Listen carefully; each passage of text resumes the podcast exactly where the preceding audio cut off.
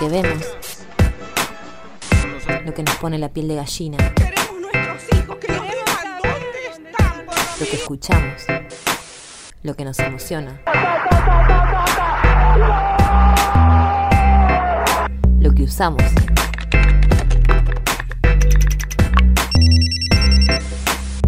Lo que nos enoja. Mucho se habló de la negociación con los holdouts, también conocidos como buitres. Lo que comemos. Los lugares a donde vamos. Lo que nos gusta y lo que no. Todo es cultura. Podcast de cultura del influencer.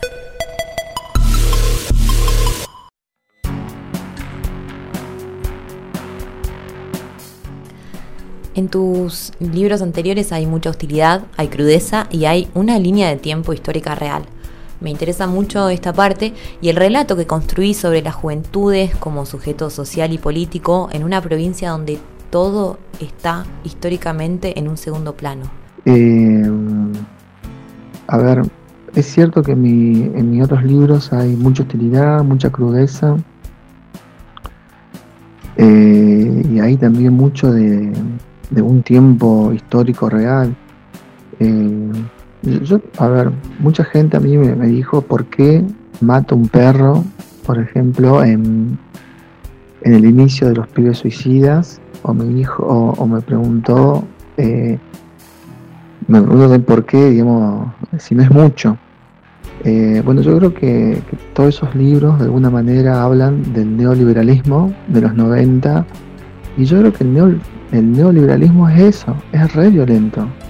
Es re violento que te quedes sin trabajo, es re violento que culpa de eso eh, las familias se partan, es re violento que hayan chicos que dejan la escuela porque no tienen guita.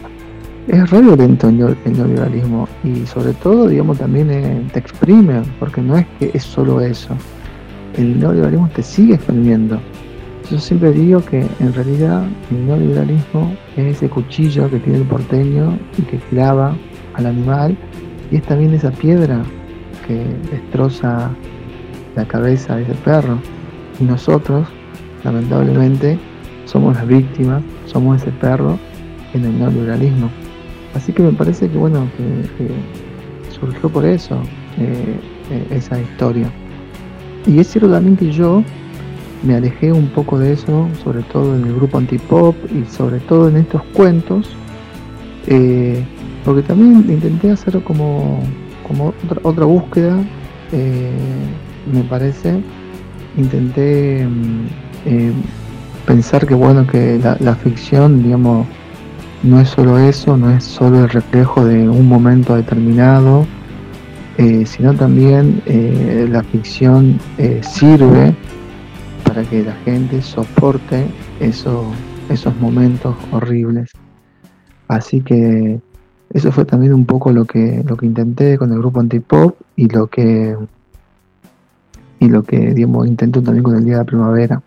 Esta vez tengo entendido que optaste por cuentos para jóvenes. ¿Cómo es que comenzaste a trabajar en esto?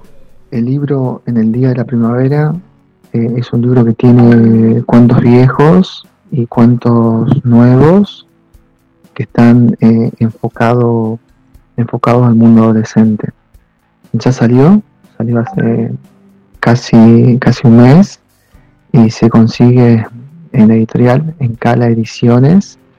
Eh, se los puede contactar a ellos, o bueno, o en Cafayate, en la librería que tienen los chicos. Eh, pero yo, tengo entendido de que, están mandando a Salta, a Jujuy, a Tucumán, así que es un libro que, allá en el norte se consigue. La verdad que yo a Nico, el editor, a su compañera los conozco de hace mucho tiempo, de las veces que fui que me invitaron a la, a la Expo Libro.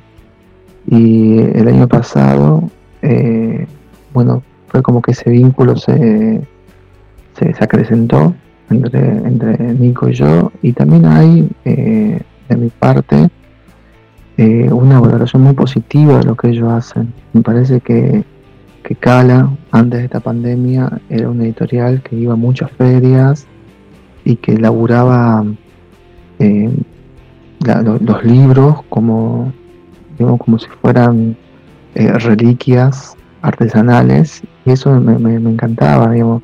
Yo veía a Nico ahí en, en la feria, como, como dedicaba tanto tiempo, tanto cariño a cada persona que se acercaba para contarle que era Cala, para contarle de cada libro. Eh, y fue la verdad que eso es lo que me llamó la atención.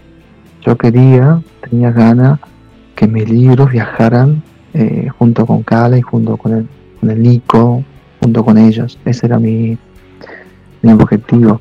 Y así que, que bueno, la verdad que eh, por otra parte, yo tenía también una propuesta de un editor de, San Juan que él me quería publicar, que quería publicar, el una editor cartonera, él me decía publiquemos en cuentos viejos, y entonces lo que hice fue armar un librito con cuentos viejos y cuentos nuevos eh, y publicarlo en dos lados.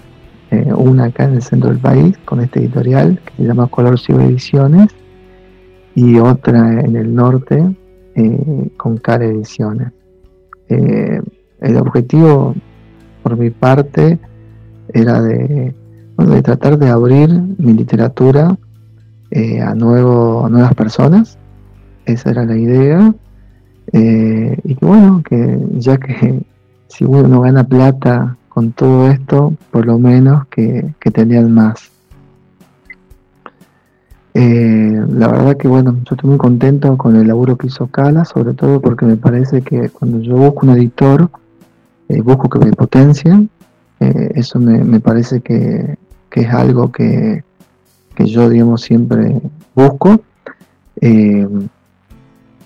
por ejemplo, en, mi experiencia con, con Udista, Martín es un, gran editor, un gran corrector, que eso es lo que a mí me, más me, más me gusta. Yo no quiero que el editor me, me halague los cuentos o la novela, todo lo contrario, quiero que se ponga la camiseta y que de alguna manera eh, potencie ese libro. Y creo que acá lo que hizo Nico fue de alguna manera eso, sobre todo con las ilustraciones de Coralini. Me parece que las ilustraciones le dieron una, una densidad eh, total al libro y eso me encantó. Yo creo que en el día de la primavera, en la edición de Cara Ediciones, funciona muy bien eh, y sobre todo por esos dibujos. Es como que el libro, es ilustraciones, el libro eh, cobra como otra, otra manera. Así que me encanta. Y, bueno, y este libro también lo, enfoqué para, jóvenes, para, para adolescentes. Yo le dije a Nico que este debería ser el, el libro de cuentos que toda profe de letra dé a sus alumnos. Eh, lo hice porque, bueno, es un, grupo con el cual yo me siento muy cercano. Yo también doy clases de, secundaria.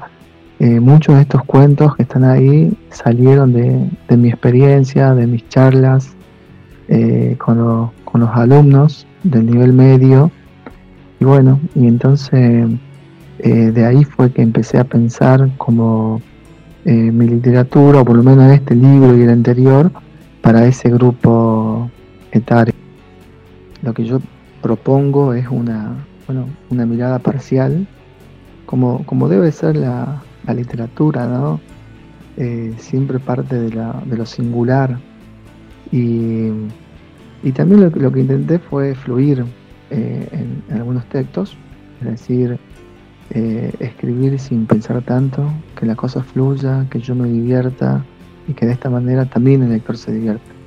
Y así fui con estos cuentos y los fui juntando con cuentos anteriores que trataban de alguna manera esta misma temática. Entonces se van a encontrar, por ejemplo, con el amigo de Frankie Porta, que es como eh, un cuento que, que fue publicado un montón de veces, pero me parece que, que funciona para este para este mundo adolescente. Y también eh, saqué un par de cuentos del, primer libro, como El suplente, que es la experiencia de un docente sin experiencia, que la pasa muy mal en la escuela. Eh, y de esta manera fui armando este libro. Eh, y después también me, fui como liberando de los géneros, es decir, no me importa si hago realismo o no, sino que lo que me importa es brindar una, buena historia y que los y las los lectores lo puedan disfrutar. Em, bueno, actualmente, este año, pero hace bastante que vengo dando talleres literarios, eso es cierto. Eh, este año, época de pandemia, me parece que, bueno, entre tantas cosas, la literatura se transformó como en un, en un lugar de, unión. Eh, y me parece que, está muy bien eso, porque eh, lo que nos mata es lo cotidiano, me parece. Volverse una persona automática que hace todo de manera inconsciente y entonces los días pasan fugaces y la muerte es algo mucho más cercano. Eh, y bueno, y el arte me parece que tiene de alguna manera esa misión, que es la de tener el tiempo, la de ver las mismas cosas que vemos todos los días de una manera diferente, como si fuera la primera vez. Y bueno, me parece que tal vez por eso fue y porque hubo más, más tiempo de algunas personas de que, bueno, este año eh, di muchos talleres. Yo creo mucho en los talleres. Yo siempre digo que yo todo lo que aprendí, lo aprendí en talleres literarios. Yo arranqué el primer taller y no tenía idea de cómo escribir un cuento. La verdad que hice como cinco años con diferentes profes eh, y profesoras y la verdad que fue lo que me, ayudó eh, a de alguna manera encontrar eh, mi narrativa. Para eso tuve que esperar cinco años, escribir más de 100 cuentos y en el último, en el 101, salió un cuento que valía la pena. Em, yo creo que, bueno, que yo confío mucho en los talleres, confío mucho en el grupo.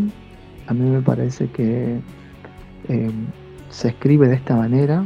Yo creo que la literatura es eh, una literatura eh, social, no es algo individual, no se trata de la, de la genialidad del autor o del talento del autor, para nada.